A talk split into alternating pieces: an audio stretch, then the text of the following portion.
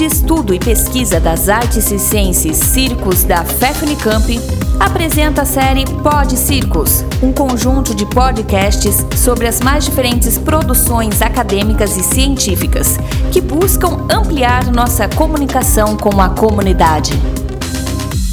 Olá, queridas e queridos, estamos aqui novamente para compartilhar com vocês mais uma produção. Hoje iremos tratar do artigo intitulado Corpo na Formação dos Circenses, de minha autoria, Rodrigo Malé Duprá, em parceria com Marco Antônio Coelho Bortoleto. Este texto é um recorte da minha tese de doutorado que em breve trataremos em um outro Pode Circo. Fique atento! Pois bem, esse artigo foi publicado na oitava edição da revista Links em 2015, uma revista do LUME, Núcleo Interdisciplinar de Pesquisas Teatrais da Unicamp. Muito bem. A transição entre o século XX e XXI ressaltou o circo no cenário das artes cênicas, diversificando seus modos de organização do trabalho, de formação, financiamento e propostas estéticas. No Brasil, ao mesmo tempo em que os circenses mantiveram alguns padrões próprios da tradição, eles também renovaram, criaram, adaptaram, incorporaram e copiaram experiências de outros campos da arte construindo assim um rico entrelaçamento com a cultura local que resultou em continuidades e inovações para os espetáculos.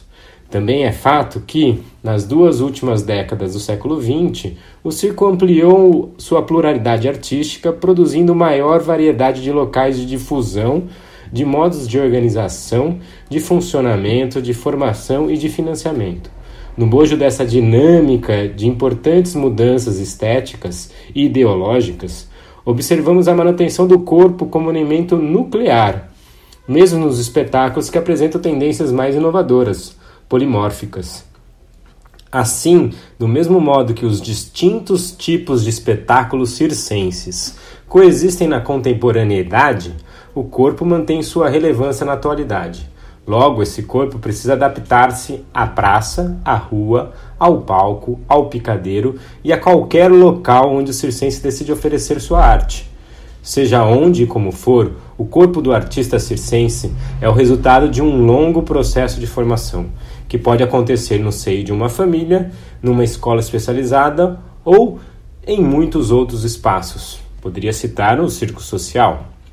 Certamente, alguns desses espaços formativos são mais reconhecidos, mais institucionalizados, mais organizados que outros, mas não podemos negar nenhum deles, uma vez que as qualidades e limitações de cada um desses espaços impedem que eles sejam hegemônicos ou absolutos no que diz respeito à formação do artista circense.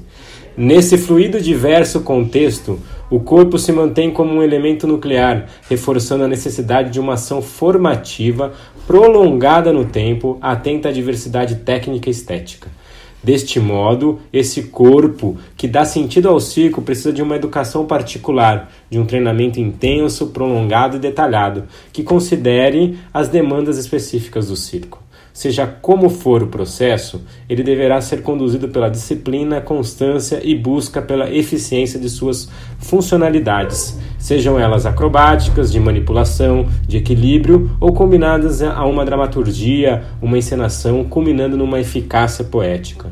Dessa forma, precisamos compreender que essa formação deve tratar de objetivar um corpo que dê conta de variedade de possibilidades cênicas, do hibridismo técnico e estético, bem como das novas tecnologias. Portanto, a formação do artista circense faz-se pelo corpo, por um processo que busca um corpo preparado para suportar grandes esforços, o estresse e o medo. Assim, é necessário prolongada dedicação para essa preparação. Em outras palavras, a formação artística deve levar em conta a formação interpretativa, comunicativa, um corpo cênico e ao mesmo tempo considerar um corpo que leva seus limites físicos ao extremo. O artista deve ter em mente que seu corpo é fruto de disciplina, de constância e de um exaustivo trabalho diário, tentando controlar os riscos característicos dessa profissão.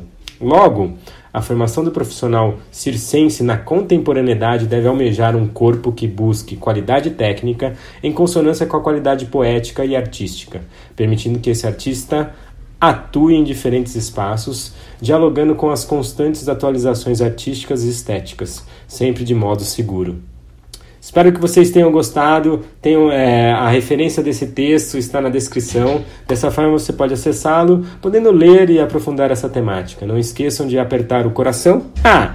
Para receber as atualizações do nosso canal, acompanhe nossos trabalhos em nossas redes sociais e no site do Circos. Abraços para vocês! Muito obrigado pela atenção. Continue acompanhando nossos podcasts e outras publicações no Facebook, Instagram, no canal do YouTube, na web oficial Circos Unicamp, pesquisando o ensino do circo.